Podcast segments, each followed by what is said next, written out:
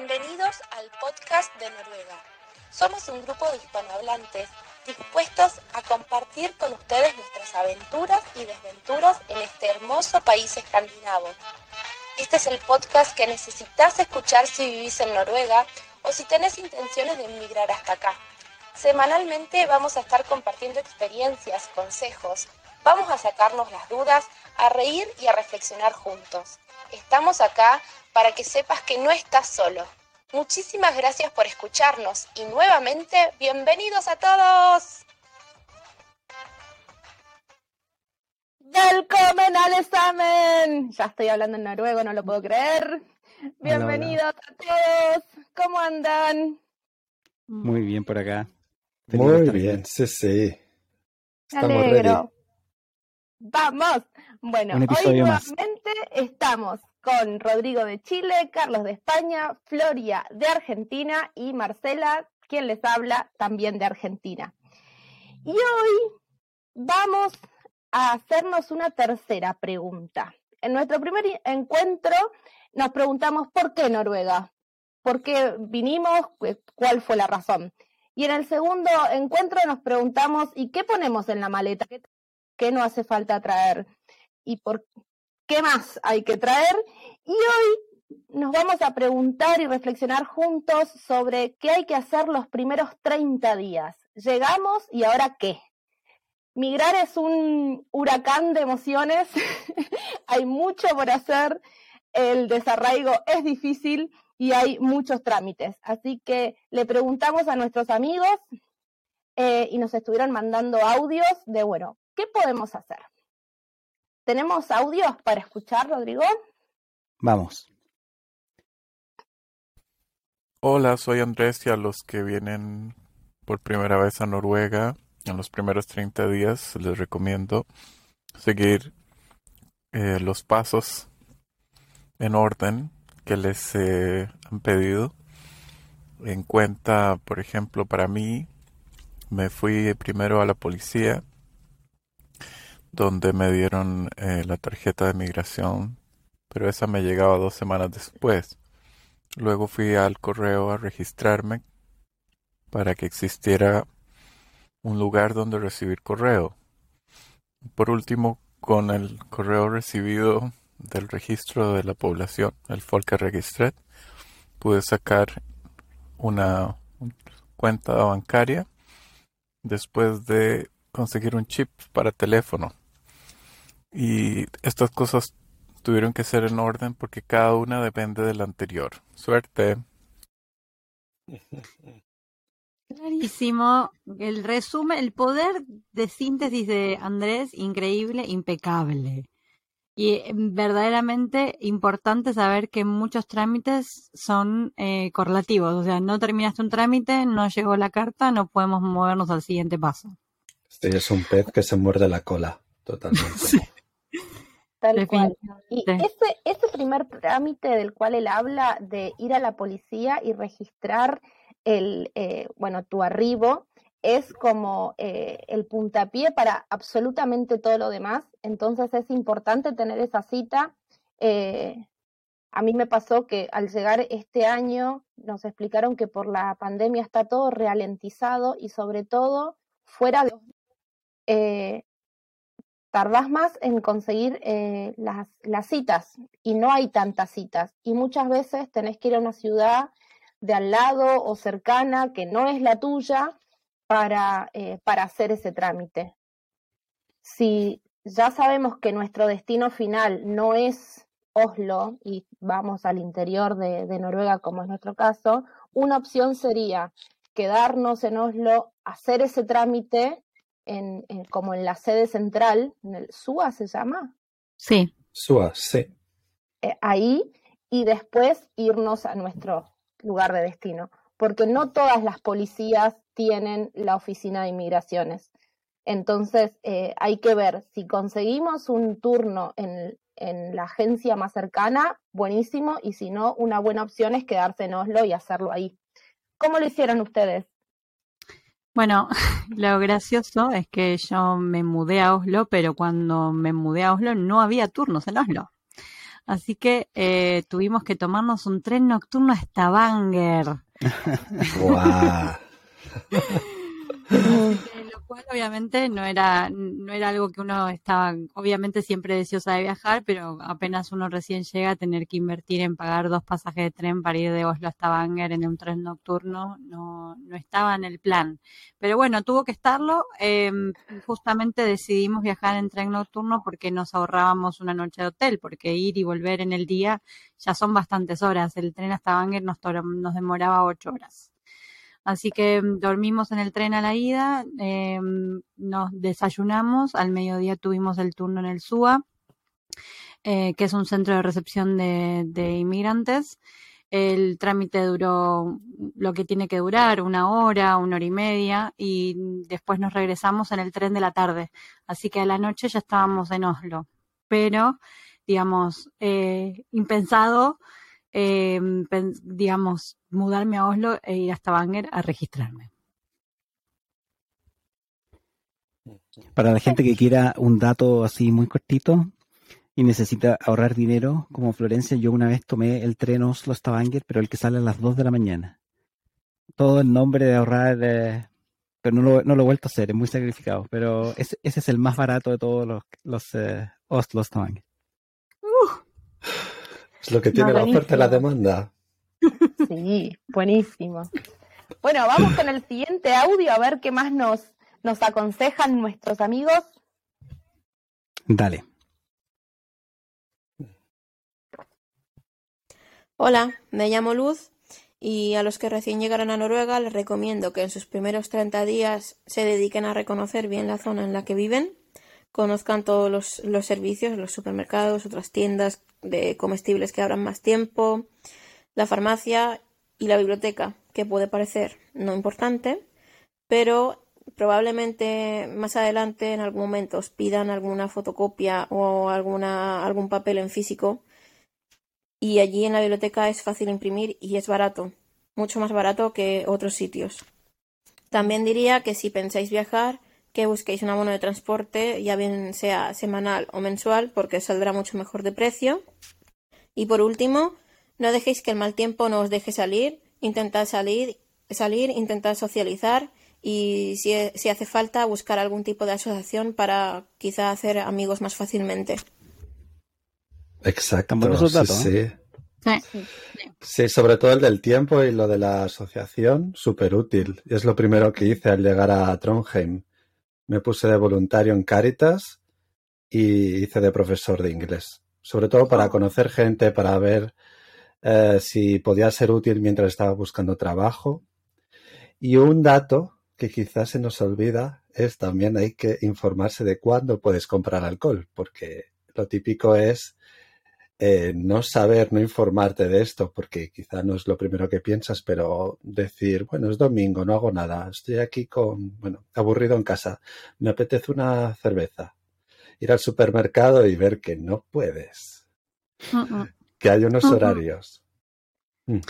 Si es que encontrás un supermercado abierto un domingo. exacto, exacto. No en todas las ciudades sucede. No. Con el tema de, la, de los locales comerciales, eh, para mí al principio fue difícil porque a, lo que dice Carlos, que mm, por ejemplo comprar vino uno tiene que ir al Vin Monopol y es el único lugar donde uno puede comprar ese tipo de cosas. Y mm, el Vin Monopol es más estricto que la cerveza que se vende en el supermercado. Punto uno. Eh, también tuve un problema con las farmacias, que a veces yo iba a comprar cosas y, y las farmacias cierran mucho más temprano, digamos. O sea, uno no se puede enfermar entre 5 de la tarde y, digamos, 9 de la mañana, porque está cerrada la farmacia. Eh, entiendo que hay una de turno siempre en, la ciudad. Yo en esta banca tengo identificada cuál es, ah. pero cuando uno está enfermo no, no, tiene tanto deseo de recorrer la ciudad no. Eh, y, para mí fue, fue, fue un tema eh, los horarios, los, domingos o fomingos, como les llamamos en, en Chile, que, que, es la mezcla de la palabra domingo con fome, que significa aburrido. Mm. Eh, en, en, en, Noruega es todavía más, más desafiante porque efectivamente está todo cerrado. Yo una vez le preguntaba a mi señora como pero ¿por qué no hay actividades para los niños? ¿Por qué no hay un torneo de fútbol el domingo? ¿Por qué no hay clases de fútbol el domingo? Es como el día ideal, digamos, no hay estrés, ¿no es verdad? Y, mi señora me miraba con cara como, pero no tiene ningún sentido lo que estás diciendo. Es domingo. ¿ah? Tal cual. con respecto eh, a lo que decía esta chica, también de la biblioteca, yo que soy como fan número uno de la biblioteca de, mi ciudad, de mi pequeño pueblo, eh, es verdad que se puede imprimir, es súper barato, creo que sale eh, algo de 20 coronas o menos cada copia, entonces se puede imprimir o sacar fotocopia. Y también hay disponible como consideran el derecho a la información y a la cultura como derechos humanos fundamentales, también hay computadoras que se pueden usar y hay Wi-Fi libre. Entonces, eh, y creo que la política nacional es que las bibliotecas tengan el pase permitido de las 7 de la mañana hasta las 23 horas. Entonces, si uno necesita un lugar para quedarse varias horas porque, no sé, tiene que esperar un tren o tiene mucho frío y no tiene dónde estar, eh, si uno es em, miembro de la biblioteca, que es un trámite totalmente gratuito y se hace solo con el pasaporte o el Uphold Card, eh, y puedes entrar con, eh, con esta tarjeta hasta las 11 de la noche y eh, a cualquier biblioteca de todo Noruega, no es que solo vale para la biblioteca de tu pueblo, así que también es un dato para buscar refugio, porque a veces por ahí tenemos que esperar, estamos en un lugar que, no conocemos y siempre en el centro va a haber una biblioteca. Al pueblito que vayas hay una biblioteca y incluso hay algunas que tienen hasta cafetería dentro, entonces e, es una opción. Excelente dato. ¿Quién no tuvo que esperar ni muchas horas y no supo dónde ir? No, las bibliotecas son muy buenas en, en, Noruega en general. Todas las que yo conozco son, eh, son espacios muy acogedores. Eh, en Stavanger, no sé cómo será en otros lados, pero en Stavanger incluso hay unos televisores para, los fanáticos del FIFA y de todos esos juegos de, de video de fútbol. Está siempre lleno de adolescentes jugando partidos. Eh, y, siempre hay secciones de niños, que por lo menos eh, cuando tenemos hijos es como importante. Entonces e, es un buen lugar. Yo, yo quería hacer un pequeño comentario sobre las fotocopias, porque cuando yo vine eh, em, y, tengo la duda si contarlo o no, porque es un poco como un hackeo a la Matrix. Pero cuando yo vine por primera vez a, Noruega, eh, vine a estudiar y en la universidad nos pasaban una tarjeta que tenía un cupo de fotocopia. No recuerdo cuánto era, era muy poco, no sé, 50. Uno alcanzaba a imprimir, digamos, la portada del libro y, ya se acababa la, tarjeta. Entonces, yo tenía una muy buena amiga que me ayudó mucho y que me dijo, pero es que Rodrigo, tú, tú eres muy inocente. Eh, y ella sacaba fotocopias gratis en, en las oficinas de NAV. No sé si eso es posible o ya, o ya encontraron. No creo que sea posible ya. Ya no es posible, ok. pero, claro, ahí era, era, era un lugar que también tenía un beneficio para las personas que necesitaban imprimir. Pero sí, está desactualizado 10 años ese dato. No, igual. Eh, un poquito más cerca del micrófono, Flores. Existe eh, imprimir gratis en Noruega, por lo menos en Oslo. Eh, como contaba Carlos, yo también llegué y me eh, puse a trabajar de voluntaria con Caritas y en el Resus Center, que sería como el centro de recursos, eh, uno puede tomar una cita espontánea con un baileder, que sería como un consejero, y le puede pedir por favor que le imprima, por ejemplo, un currículum vitae y lo imprime gratis. Así que obviamente no vas a poder imprimir 50, ¿no? Eh, vamos a hablar de un número razonable. ¿Cuánto es razonable? No sé, lo dejo a su criterio, pero em, en Oslo, en Caritas Resource Center, uno puede imprimir un par de currículums gratis. Buen dato, ese dato está bueno. Sí, sí. Buenísimo. Bueno, vamos con el siguiente audio a ver qué más nos aconsejan nuestros amigos hispanohablantes. Vamos con el siguiente audio. Adelina. Hola, soy Adelina y a los que recién llegaron a Noruega les recomiendo que en sus primeros 30 días primero consigan una SIM card, porque eso les va a facilitar bueno, la comunicación. Hagan su cita con la policía para que después puedan ir a Skatetaten y les asignan el Foster Number. Y también hay que estar al pendiente de recibir una carta por correo postal con el nombre de tu médico. También es útil que descarguen la app de los autobuses para facilitar la movilidad. También abran su cuenta bancaria y revisar en, el sitio de NAV si eres elegible para algún tipo de ayuda. Después, ubicar boutiques de segunda mano y echarle ojos a sitios como Marketplace o Remix y ahí podrán encontrar cosas de uso diario que te hagan falta. Y bueno, por último, eh, unirte a grupos de Facebook locales para familiarizarte con las actividades sociales y culturales y así como recibir consejos. Buena suerte otra genia de Lina que tiene un poder de síntesis y una claridad tremenda. Súper completo, sí, la verdad. No falta nada, no falta nada. ¿qué, compañía telefónica escogisteis para vuestra primera SIM?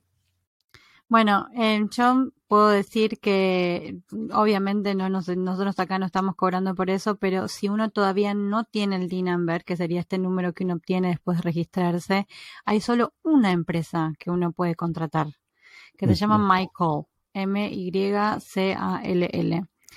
Eh, pero pareciera que no es la más económica. Por lo tanto, es un trick, eh, un trick, eh, un truco. Es decir, bueno, llego, me hago un MyCall, cuando tengo mi number me paso a otra empresa. Así que, eh, porque acá no queremos recomendar empresas, queremos facilitarles la vida nada más. Tal cual. Así, pero en principio... Em, Yo pude con mi DNI, con el DNI, que es el número de identidad de España, pude hacerme una SIM card en Telia, se llama. Mm. Sin ningún Porque problema. sos europeo, Carlos, querido. Ay, lo siento. Estoy hablando para todos mis compatriotas. Para tus compatriotas, perfecto. Si, tienen eh, pasaporte europeo, eh, conseguir un número telefónico no es tan difícil. Sí, cuando uno viene con su pasaporte latinoamericano, guerrero militante de, la burocracia, eh, bueno, ahí lo que se puede hacer es comprar un SIM, una tarjeta SIM que sea em, prepaga. En mi caso, pude, comprar un SIM prepago eh, de Telenor, eh, pero como no tenía Bank ID, no me podía, o sea, pagar un abono mensual. Entonces tenía, tengo, porque todavía no, no cambié a, abono mensual, eh, y es la prehistoria en el 2022, porque en el lugar donde compré mi SIM card prepaga, voy y compro la tarjetita, esa que se raspa con una moneda, ¿se acuerdan? Que en todo el resto del mundo no se usa desde el 2010. Bueno, en Noruega sí. sigue existiendo. Eh, y bueno, vas, eh, Telenor tiene las tarjetas Contant Court, se llama, eh, y compras y bueno, más o menos 200 eh, coronas, una tarjeta de 200 coronas me alcanza para un mes con un uso súper moderado porque yo realmente casi no, no, la uso al, teléfono fuera de casa todavía. Em, así que esa fue la opción que, que encontré yo sin tener eh, todavía em, D-Number ni em, ID, Bank ID. Sí, que ah. exacto, que sin el Bank ID no puedes tener eh, una tarifa, aunque tengas el pasaporte europeo. Eso tiene que ser prepago. Y en Telia, por ejemplo, te lo ponen bastante fácil y con la app puedes hacer el pago con la tarjeta, aunque tengas un banco en España, y mm. no hay problema, no tienes que ir rascando, eso está bien. sí, eso de rascar ir a comprar una tarjetita y volver a los años 90 cada vez que raspo una tarjeta. No, pero hay un negocio las tarjetitas, porque hay unas tarjetas de crédito prepagas también. Sí. Yo no la, no la he visto en, en, en, otra parte. En Chile por lo menos nunca las vi. No sé, tal vez un negocio nuevo de las tarjetas de crédito, pero uno puede ir al supermercado y comprar una tarjeta de crédito. Una eh, gift card. Sí, en Estados Unidos existe yo nunca lo había visto hasta que llegué acá, pero, pero era práctico. Eh, yo, por suerte, he olvidado esos primeros días, para ser honesto. Entonces, no, no, no, no, no recuerdo qué pasó con mi primer. Cuando vine por primera vez, tampoco el celular era tan importante como ahora. Eh, o sea, yo, cuando la primera vez que estuve en Noruega, yo recuerdo pagar con monedas al chofer del bus, que tienen, no sé si ustedes lo ven, porque ya no se usa tal vez eso, pero tenían unos bolsitos súper bonitos, lo, lo, de los choferes de los buses, y como que cuando te daban el vuelto apretan como un botón y sale una, salía una moneda de una corona, de cinco, no sé si lo han visto ustedes. Y yo encontraba muy lindo el bolso, entonces iba y le pagaba para obligarlo a sacar, a darme vuelto. Y eh, ya no he visto, creo que hace años que no veo una persona pagar con, con, monedas en, el bus. esto, no, yo no lo vi, la verdad. Pero ahora que decís esto de la, de la tarjeta de crédito como también prepaga, eh, para mí fue una solución porque eh, también tardé mucho tiempo, más de tres meses, en poder hacerme una cuenta bancaria porque, bueno, demoró más de lo esperado el tema del uphold court, entonces demoró bastante más todo. Em, y entonces, el tema es que en los pequeños pueblos, en las estaciones de tren, eh, no hay donde comprar em, el pasaje. Y, o sea, no tenés boletero. Y si no tenés tarjeta, porque no te anda como nos pasó a nosotros que nuestras tarjetas de crédito argentinas no andaban, por más que teníamos límite, teníamos el permiso, teníamos todo, decidieron no andar, no funcionar. Eh, entonces eh, me pasó de que necesitaba una tarjeta porque si no, tampoco me podía subir a un tren porque no se puede pagar en efectivo. Sí o sí tenés que pagar con una tarjeta. Entonces estas tarjetas eh, prepagas fueron la solución porque en todos los supermercados hay como una pequeña góndola donde hay tarjetas como gift card de, de las plataformas, no sé, de Netflix, de Spotify, de Apple Store, como para hacer regalitos con esas gift cards. Y hay unas que son de Mastercard, Go, que vos compras, te sale, por ejemplo, 500 coronas, eh, y esa tarjeta tiene entonces un crédito de 500 coronas. Eh, la habilitas en ningún momento va a estar a tu nombre, sino que lo único que te llega al, es un SMS con el código eh, que va a ser tu PIN y ahí vos la podés usar eh, en el supermercado, en el tren, que fundamental en el tren, porque si no, no podía usar el tren, o sea, porque yo dinero en efectivo tenía, pero el, el que te controla en el tren decía, no me sirve, no te puedo cobrar. Eh, y hay pueblos, sobre todo mientras más te alejas de Oslo, que no, no hay donde comprar eh, boleto. No hay, no existe. Importante saber que si perdés la tarjeta, no sé si hay forma de recuperar ese dinero, así que hay que cuidarla como no, pero eh, es bueno, bueno lo que está diciendo Marcela, porque Noruega es un país que tomó la decisión hace ya algunos años de ser totalmente digital en sus transacciones financieras. Entonces, cada vez es menos los servicios que uno puede pagar con efectivo. Eh, y eso para, para alguien que viene de afuera puede ser extraño, particularmente en países como los nuestros, en que todavía una parte importante de las transacciones siguen siendo en efectivo. Acá es de verdad difícil, hay comercios que te dicen, en verdad, no tengo no tengo, cambio. O sea, o paga con tarjeta o paga con el, con el VIPS que se necesita el banco y el celular para poder hacer la transacción. Incluso yo he visto gente, estos músicos en la calle, eh, y que en Santiago uno le tira una moneda al, sombrero eh, eh, de propina y acá lo que tienen es el sombrero pero con el número de teléfono para hacer el VIPS. Entonces es todo digital realmente. Entonces, el VIPS que en España se llamaría Bizum. No sé, en vuestros países si ah. tenéis un equivalente. un nosotros pago sería en, en, Argentina.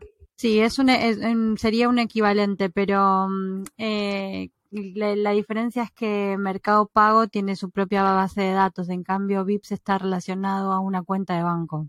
Claro. entonces, tu código como persona, incluso. Claro. Oh, se tienen recontra. Yo entiendo que Noruega haya tomado la decisión de tener todo recontra registrado porque así eh, pueden ver cómo no se les escapa una transacción para cobrarte impuestos. Ese es el objetivo. Acá si va a haber un movimiento de dinero, nosotros queremos cobrar. No, e, es así, ese es el objetivo. Mm, eh, entonces, y también hay mucho de control del trabajo en negro que no sé si se llama así, no sé si es lo correcto. Sí, sí, sí. No registrado. Eh, claro, el, el, trabajo no registrado que, mm, que en nuestros países, en muchas partes, es muy común. Oye, nos arreglamos entre acá, entre nosotros. En Noruega es súper riesgoso hacer eso. Y ahora que todas las transacciones, que el, dinero en efectivo en el fondo no, no tiene, no es tan útil, eh, también es más fácil controlar ese tipo de cosas. Entonces, sí, funciona un poco diferente. Y puede ser súper complicado no tener banca y, bueno, y teléfono. el tema de la tarjeta esta eh, prepaga de Mastercard también sirve para hacer compras online y una vez que se termina el, el, crédito que tenés, a la tarjeta la tirás, porque esa tarjeta nunca estuvo a tu nombre, entonces es esto como y te compras otra después. Eh, Ojo, ah, la, la tienes que reciclar, tiene un lugar donde ir, eso es otro, es otro tema en, Noruega. También, sí, sí, que ir en, su lugar correcto, Marcela. Sí, sí, sí, el sitio de los plásticos. Buenísimo, vamos al próximo audio a ver qué más nos aconsejan. Eh, estuvimos con Adelina, ¿verdad? Sí. Ya, ahora vamos con Lida. Hola, soy Lida Vaquero y he vivido en Noruega por cuatro años.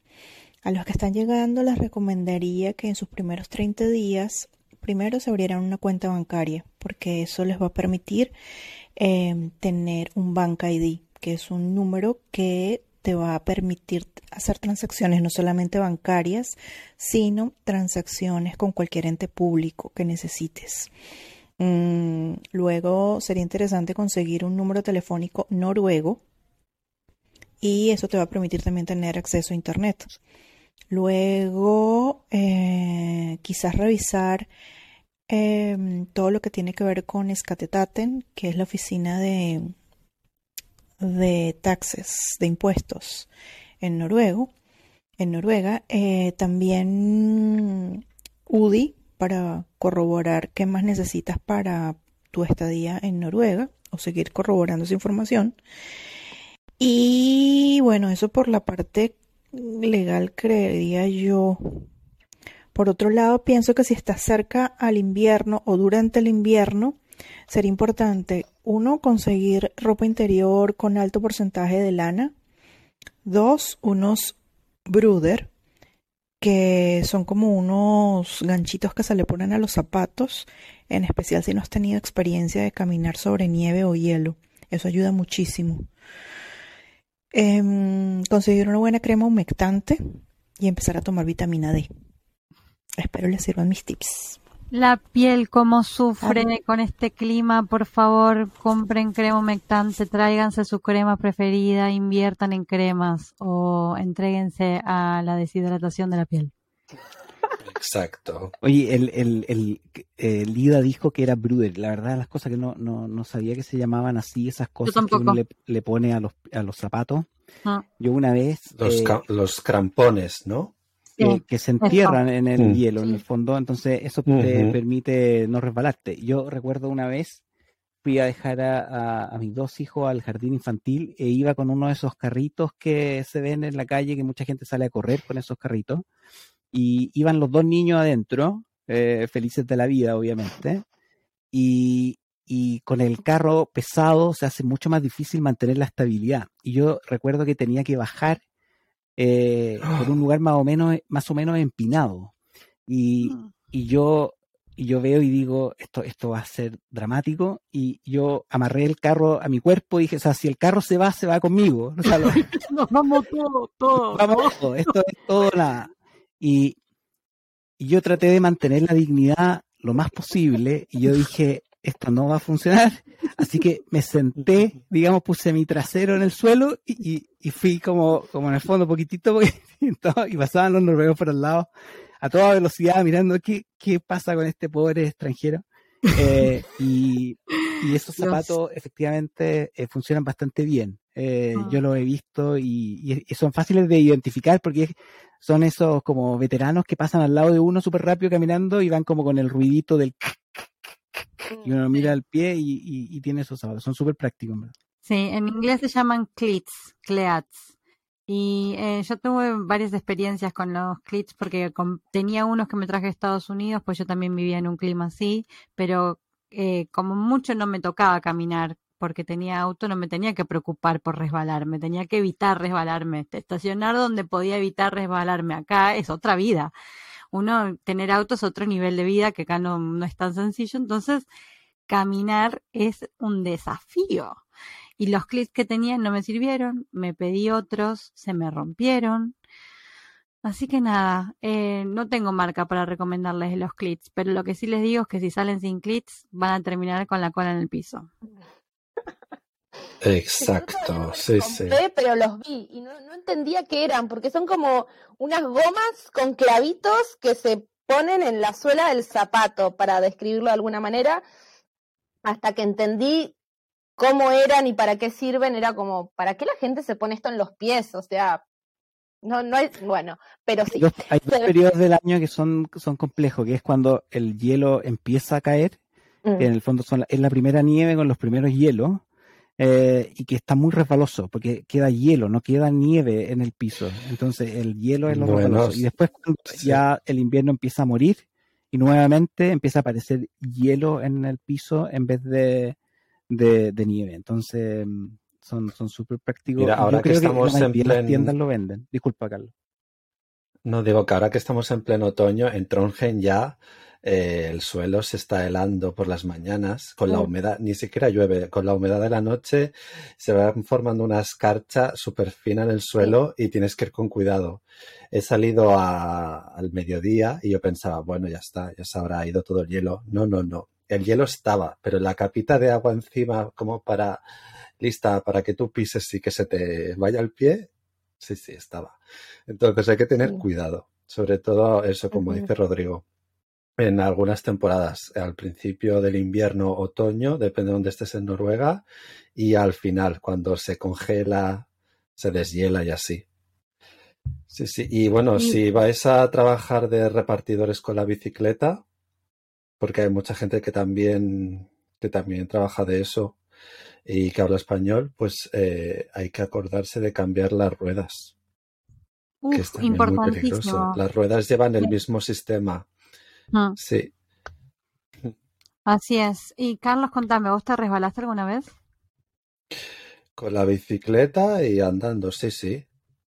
Es que como, una vez, no, mucho. Todos nos resbalamos. ¿Quién no dudó de, tus eh, articulaciones eh, fracturadas cuando caminó esos, con esos climas, por favor? El, el, problema es la vergüenza que pasas al principio de estoy pareciendo tonto pero una vez lo superas y la gente se ríe un poco de ti, porque, a ver, no están acostumbrados, por lo menos aquí, a ver a gente mm, pasándolo mal mientras camina.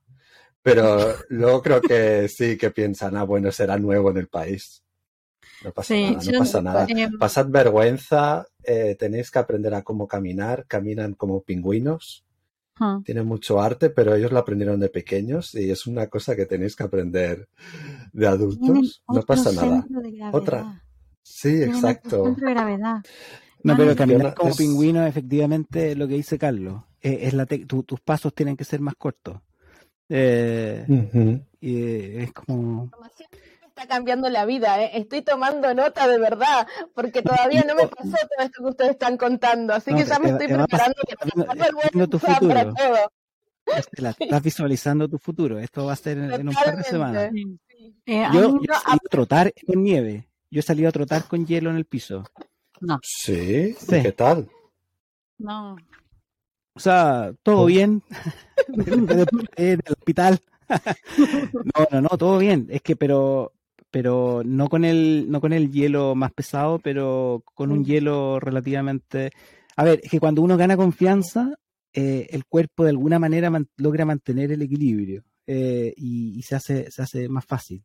Pero el, el riesgo, digamos, la posibilidad de caer y sacarte la mugre en el suelo y quebrarte algo, siempre está ahí. O sea, eh, uno termina el trote más que cansado, como estresado psicológicamente, porque está siempre esa posibilidad. Pero ay, esa es la mejor descripción que alguna vez escuché. La gente me pregunta en Noruega, ay, pero no te da miedo el frío, ¿cómo hay que el frío, el frío? No, el frío no es nada. Ustedes no saben lo que es resbalarse. Ese, ese para mí es el verdadero desafío. Pero bueno, como ustedes dicen, el cuerpo después va encontrando cómo defenderse en esta situación, pero también es cierto que uno se puede caer digamos, pero nada, la mayoría de las veces uno se cae y simplemente se levanta. El tema es que no tener la mala suerte de levantarse con algo roto. Claro. levantarse con dignidad, la frente en alto siempre, caminar siempre digno. no mucho dolor, es lo más importante. No dolió, todo está bien. Sí, sí es más el miedo, el miedo a caerse, sí, sí. Buenísimo, bueno, en serio estoy tomando nota acá. Eh, Lida, habló de eh, ropa interior de lana, pero eso es algo que yo no he visto nunca.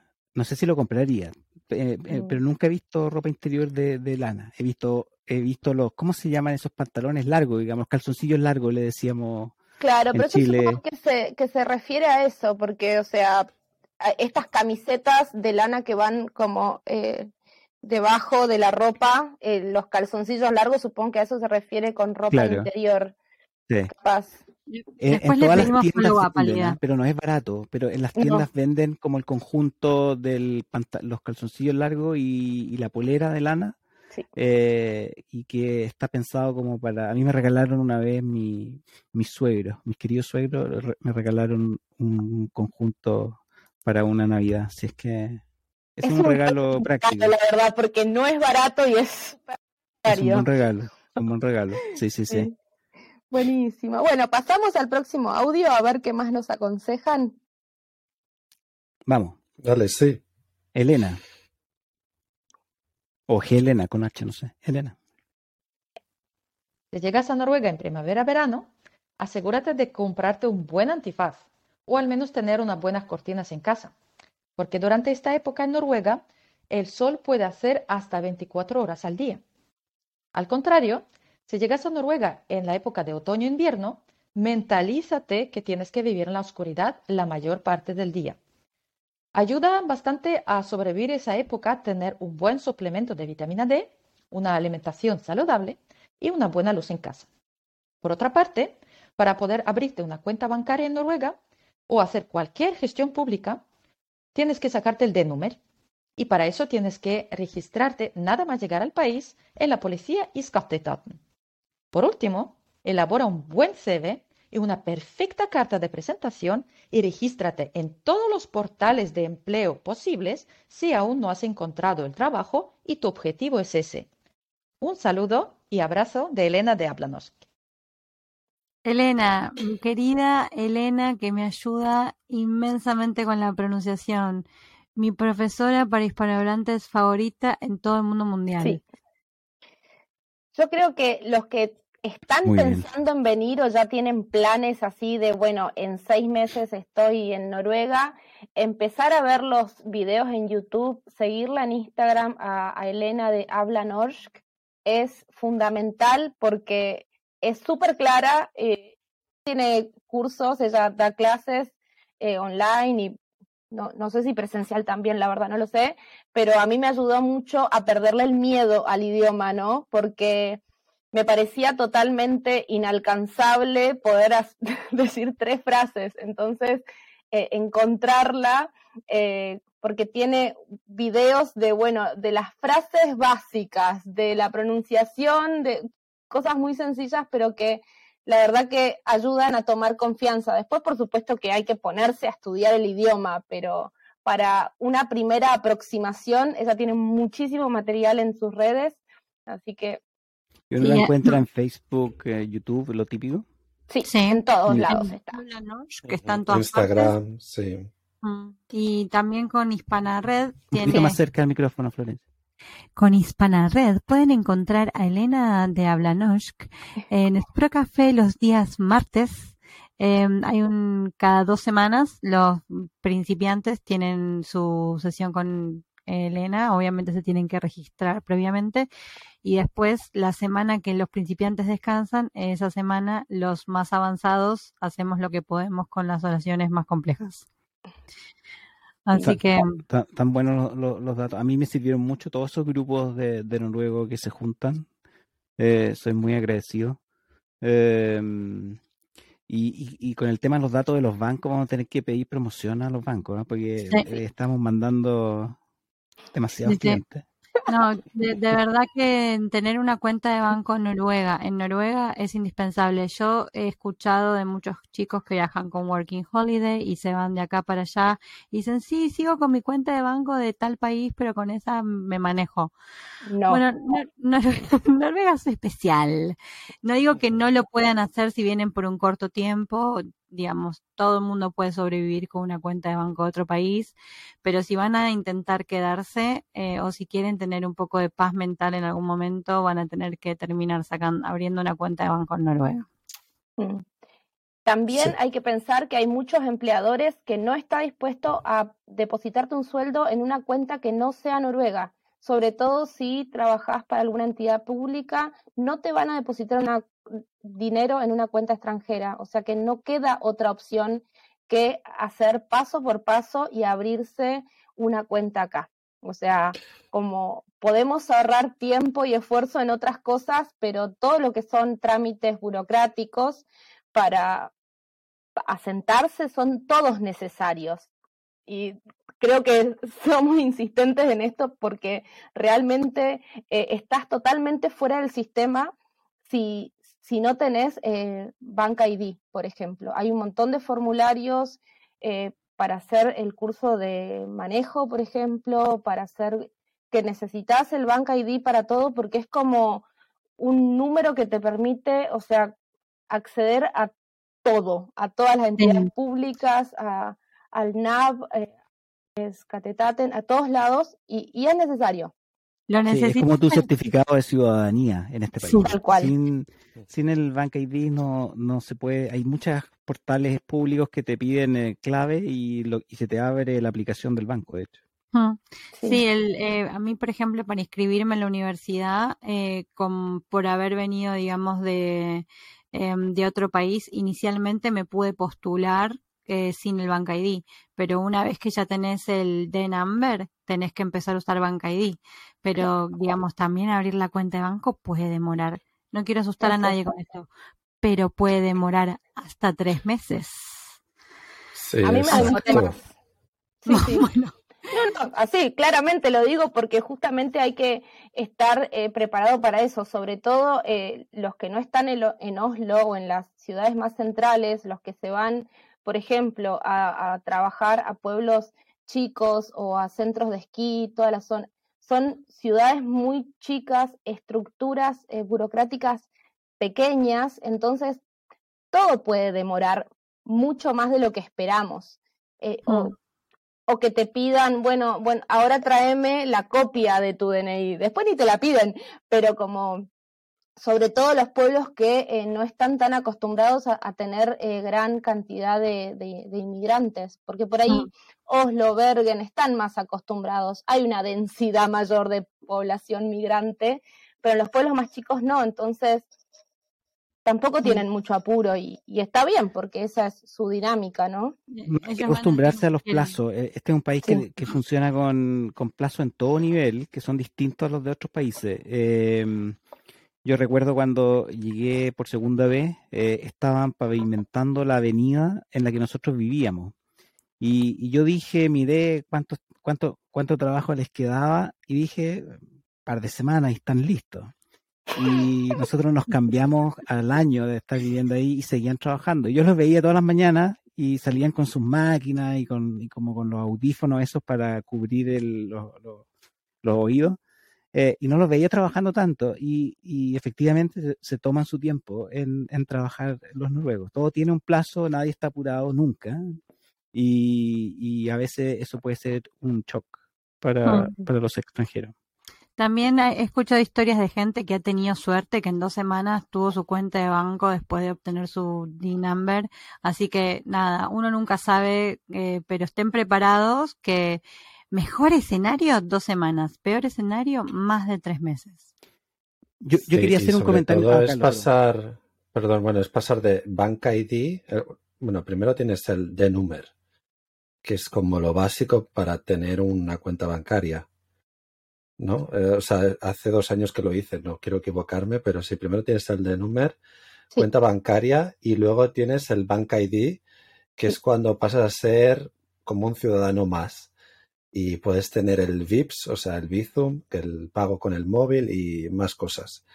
Y a mí me tardó un año y medio, porque tenía que tener un contrato en el piso que, estaba viviendo, legal, que no estaba legal en ese momento, eh, y también un contrato de trabajo por más de seis meses, porque antes tenía trabajos, pero que eran temporales, entonces no podía tener el Bank ID, aún siendo europeo, da igual eh, Noruega es muy estricta en eso. Y, bueno, ¿y qué más? Bueno, y si no, si tienes tu empresa, tienes que facturar bastante para que te den el Bank ID también. Es como tienes que pasar un proceso para justificar que vas a estar viviendo en Noruega durante mucho tiempo. Si no, no te lo van a dar. Es importante que sepan que en Noruega es difícil para todos, aun que vengan con pasaporte europeo, pueden, las cosas se pueden demorar. No, un poquito de coronista tienen, pero no tanta. no, no es fácil tampoco. No. Yo, yo quería comentar algo que dijo Elena respecto como de las expectativas, si uno venía en verano, si uno venía en invierno, y creo mm. que creo que es un aspecto importante. Eh, yo recuerdo que eh, la primera vez que me vine eh, llegué en verano, o teóricamente en verano. Eh, yo entendía que, agosto era verano en Europa. Eh, y de alguna manera me dije a mí mismo, bueno, todo va a estar bien. es verano. Y cuando llegué a Stavanger, yo diría que desde el primer minuto como que sentía que algo no estaba bien. Porque como que no sentía eh, eh, ese aire de verano. Eh, y, recuerdo que hicimos un pequeño tour por el centro de Stavanger con otros estudiantes que estábamos empezando. Y había un venezolano que, mm, que con el que hablé un par de veces y que tenía una curiosidad. Era un venezolano que debo haberme topado con él ocho o diez veces y siempre estaba en una cita o con una rusa o con una ucraniana la gente que, me conoce en esta Stavanger debe saber quién es. Eh, y, pero bueno, y, yo me acerco a él y le digo, oye, eh, pero aquí, ¿cuándo es el verano?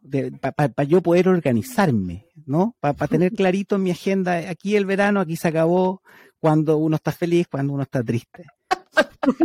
Y el venezolano me mira sin ningún nivel de empatía en sus ojos, me mira directo y me dice, Rodrigo, en Stavanger no hay verano. ay, ay, ay, qué dolor, qué dolor, qué pena. Y yo en el fondo de mi corazón decía, no, esto no puede ser. O sea, este venezolano está completamente equivocado, en verdad. Y, y ahí entró el proceso de negación, de decir, no, no, no, esto no puede ser así. Y bueno, eh, llegó octubre, llegó noviembre, enero, marzo, y no salía de este, de este túnel, digamos. Este era un, un túnel en el que uno entraba solamente y no salía jamás, y de pronto llega mayo, y recuerdo perfecto, eh, y, de pronto hay 25 grados en esta banca.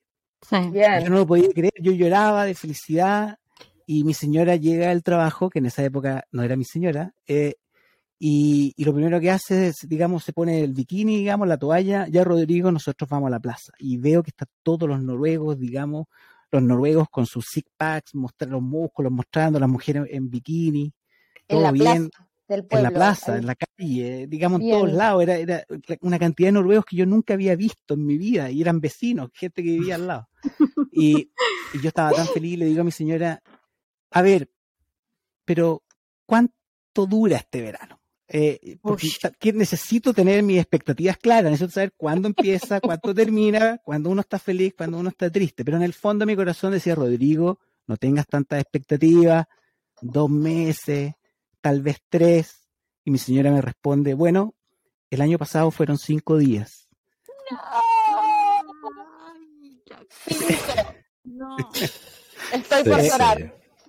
Sí, eh, el, clima es un elemento que uno tiene que estar más o menos preparado. La gente eh, tiene sus trucos para pasar el invierno acá. Eh, la mayoría de la gente guarda vacaciones para enero, para salir un poco de la oscuridad. Entonces hay algunos trucos que uno puede seguir, pero creo que es importante tener claridad que el clima puede convertirse en un, en un, en un factor importante. sí. Y cuando hablamos del clima, creo que es importante mencionar que hablamos de la oscuridad, más que del frío. Sí, sí. Al estar a una latitud tan alta de la Tierra, pues como está inclinada, es lo que toca. Eh, eh, donde vivo yo en Trondheim, pues hay cuatro horas y media de sol en diciembre, en el, en el solsticio de invierno, mm. pero en verano, en el solsticio de verano, el 21 de junio aproximadamente, hay 20 horas o más de sol. Entonces, hay que pensar que también en verano se está fenomenal, eh, duermes de día, te despiertas es de día, todo el rato es de día, y de hecho puedes experimentar como una euforia que se respira en el ambiente, todo el mundo está súper feliz. Yo no, en España también tenemos las estaciones, pero aquí em, están muy exageradas. Y en invierno estás bastante triste, tanto que tienes que tomarte las pastillas y de la vitamina D, me refiero, y en verano mm, es que te crees que eres el mejor del mundo. Pero es que le pasa también a, mis amigos. permanente. y en la naturaleza lo ves lo ves también en la naturaleza. Lo que florece en Noruega yo no lo podía creer. La O sea, como en la primavera y el verano florece todo.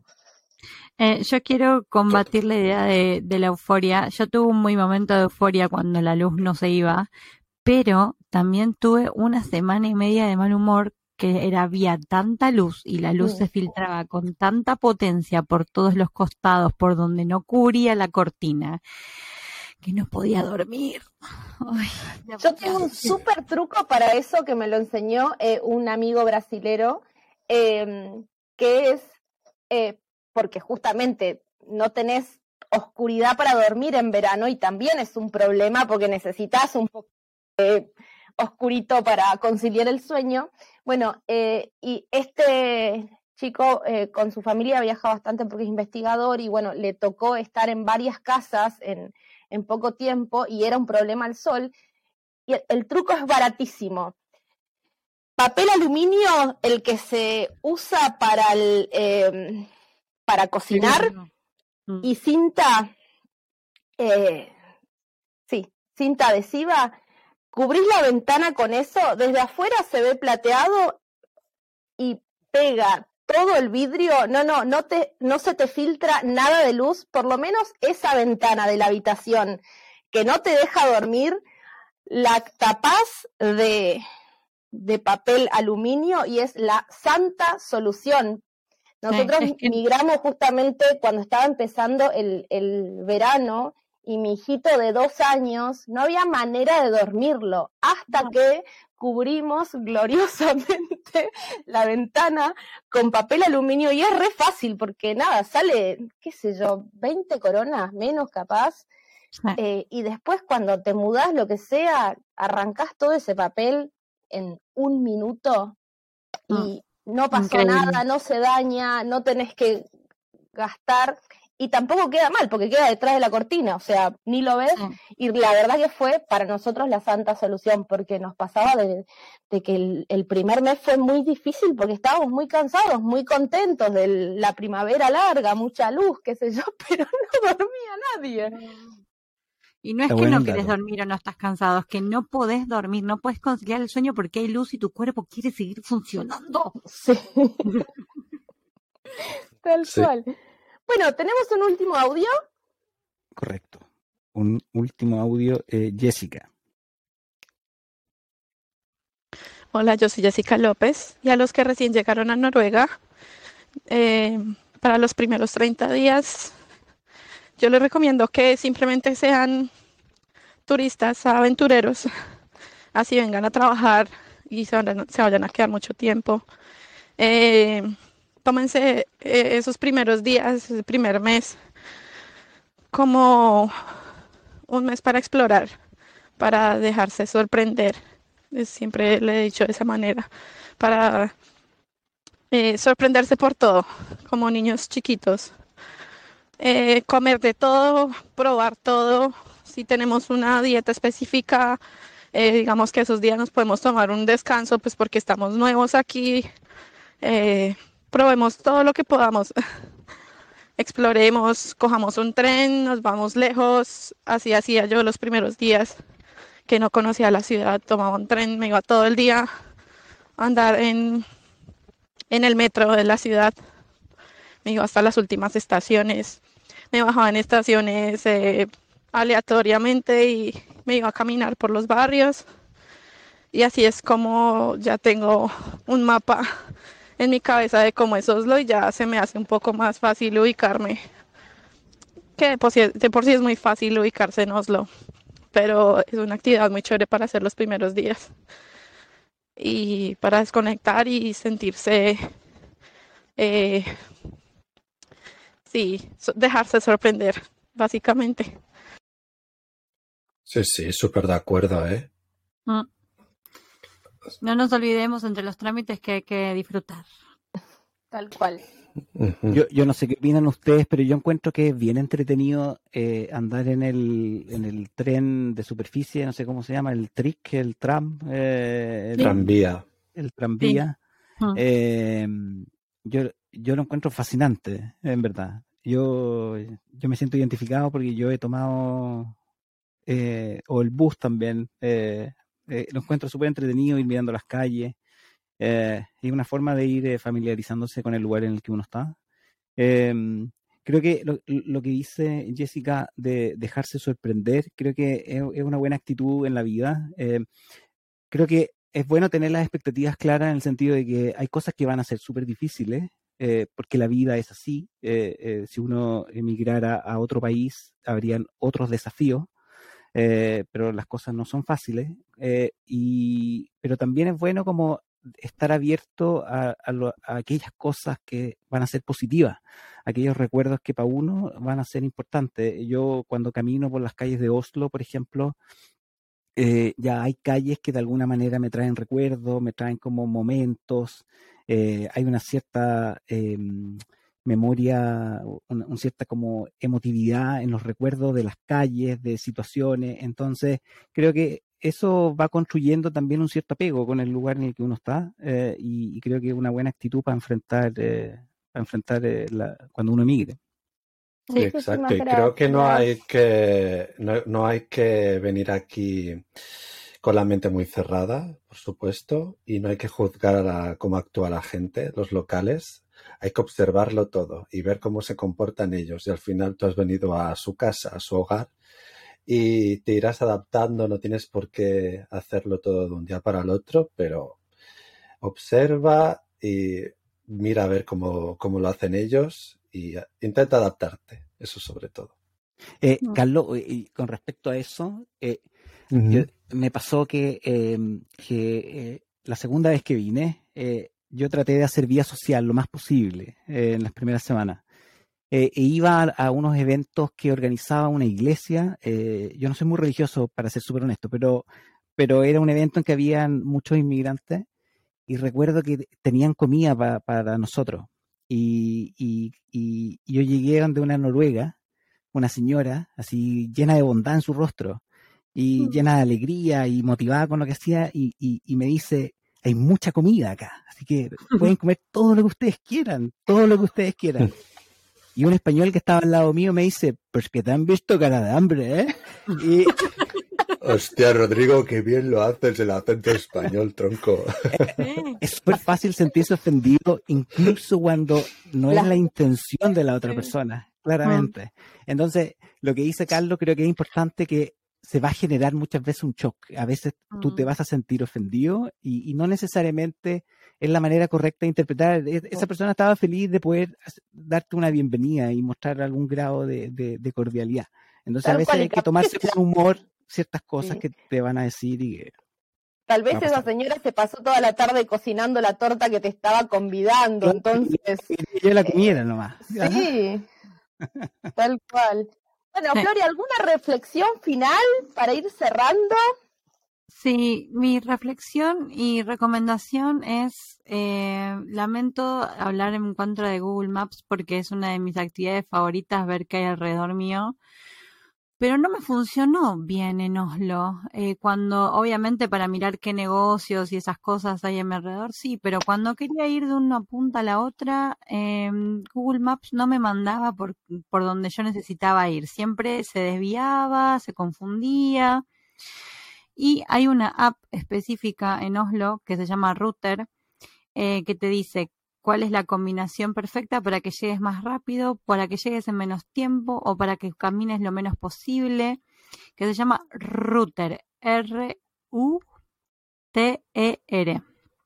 Y la verdad es que cuando yo me sentí medio perdida, decir, Google Maps no me está diciendo para dónde tengo que ir, o sea, no me está funcionando, eh, y tuve que usar Router para que me diga cómo llegar caminando a un lugar. Yo sé, no, o sea, Espero que no les pase, pero yo sé que no soy la única que le ha pasado, así que si alguna vez ven Google no me está indicando dónde tengo que ir, vayan a Router si están en Oslo, eh, pongan la dirección, aunque sepan que se llega caminando, y vayan viendo cómo va el puntito de Router avanzando con ustedes y no se van a perder. Ese es mi regalo del día de hoy. Pregunta malintencionada, Florencia. ¿Es Router con U o con U?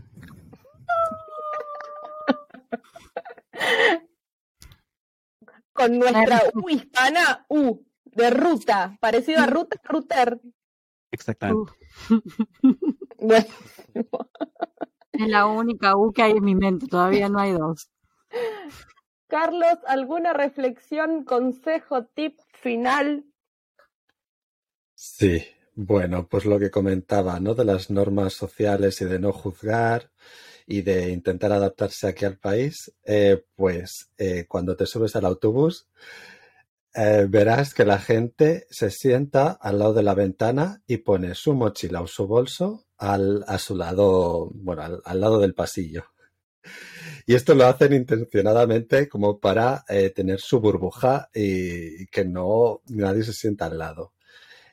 obviamente, si el bus está pues con mucha gente, obviamente puedes pedir sentarte al lado, pero bueno, que lo tengas en cuenta. Que seguramente nadie se va a sentar a tu lado no porque piensen mal de ti o algo, sino les apetece mejor estar de pie o en otro asiento solitos verdades si hay para decir de eso. Es muy simpático ver cómo están todos sentados solos y hay gente que prefiere quedarse parada con tal de no sentarse al lado de alguien. Insólito. Exacto, exacto. he visto compañeros como trabajo, amigos, que entran junto al bus conversando y se sienta uno en un lado y el otro se sienta al frente.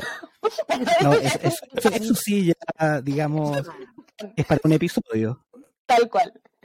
Rodrigo, ¿algo que nos quieras compartir para cerrar? Sí, una, reflexión cortita eh, y, de ahí doy un pequeño dato. Eh, algo que me funcionó a mí, eh, cada persona tiene su propia estrategia y puede no funcionarle a todo el mundo, pero a mí me funcionó bastante bien una estrategia como de, de blitzkrieg al principio. Como al principio uno está motivado, está feliz, cuando uno se cambia, vaya donde vaya, uno va a estar con, con la motivación al tope creo que esas primeras semanas hay que aprovecharlas lo mejor posible, tratando de construir redes de amigos, redes de gente conocida, contactos, eh, el tema del idioma, que va a ser una campaña que va a tomar mucho tiempo, entonces aprovechar al máximo el, primer empujoncito, creo que, creo que puede ser eh, productivo, en verdad, porque uno sabe que después de algunos meses puede venir eh, el bajón. creo que eso, eso de mucha gente dice, no, a mí no me va a venir. Eh, creo que siempre uno piensa que uno es la excepción y, no es así. Eh, y la vida es así. aunque uno, se hubiera quedado en su propio país, la vida tiene ciclo. Entonces, creo que es bueno esas primeras semanas que uno está con toda la energía y con todas las ganas de luchar, avanzar lo más rápido posible, eh, sobre todo en las cosas más complejas como el idioma. Yo, yo, yo quería proponer que deberíamos hacer una especie, en Chile hay algo que se llamaba el Manual de Carreño, que era un libro antiguo que era de buenas conductas, cómo comportarse en público. Nosotros deberíamos ir construyendo el manual de cómo comportarse en público en Noruega, con todos los códigos que tienen los noruegos. Ese sería un buen un ejercicio productivo. Y para no alargarnos más, eh, un dato eh, eh, que lo vi en un grupo de Facebook, eh, no tengo idea si es fake news o no, no, no lo validé, así que es responsabilidad de cada uno hacerlo. Creo que en diciembre hay una campaña de 30 días de promoción del router, el, mismo router con, U, con, con UDU, Efectivamente, empieza el 16 de noviembre y termina el 16 de diciembre y el, el, eh, el, pasaje va a valer mucho menos de lo que normalmente sale, va como de las 800 coronas mensuales a por debajo de las 500. Es la zona 1, ¿no? La zona de, Oslo. En la zona 1 de Oslo. Sí. Y para los estudiantes queda en 299. Ya, y, y, en el fondo de aquí hasta el 16 de diciembre este episodio debería estar al aire, entonces ahí es cosa de, creo que hasta el último día de la promo tú lo compras y tienes 30 días, te, puede servir en 30 días, si es que eh, está buena esa, esa promoción. Mm. Muchas gracias.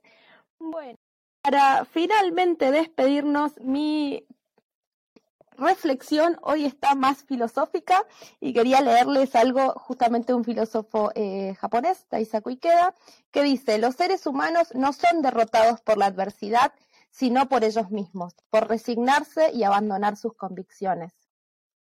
Todo lo que compartía hoy eh, todos, ¿no? Y Rodrigo, esto que decía, van a venir momentos difíciles, uno migra y hay un momento de, éxtasis, de todo nuevo, de, de todo hermoso, y también hay un momento donde esa luna de miel se acaba y uno empieza a extrañar y las cosas se ponen difíciles porque eh, la cuenta de banco tarda y que el permit card todavía no lo tengo y que no me aprobaron tal trámite y lo tengo que volver a hacer. Entonces la adversidad va a existir.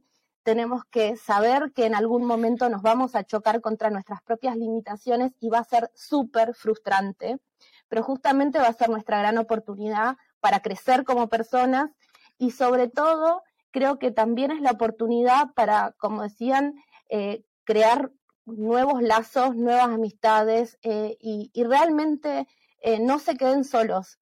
Hay muchos grupos, sobre todo en Facebook, porque en Noruega se usa muchísimo el Facebook, para contactarse con, con otros hispanohablantes, contar lo que nos está pasando, nada es nuevo, a alguien también le pasó eso que te está pasando, entonces salgamos como al encuentro de las otras personas y sobre todo eso, se viene el invierno, no nos quedemos solos, eh, salgamos en búsqueda, así sea de un amigo, y va a ser suficiente para, para establecerse y pasarla bien, ¿no? Como decía Lida, esto de disfrutar, y Jessica también, ¿no? Decía esto de, bueno, no, no hay que olvidarse de disfrutar, porque de, eso se trata la vida, ¿no? Sí. Absolutamente. Buenísimo. Bueno, muchísimas gracias. Hasta acá el episodio de hoy y los esperamos la próxima semana para seguir llegando a Noruega todos juntos. Muchas gracias. Buenas gracias, fue un gustazo. Tardes, noches, días. Chao. Chao, chao. chao.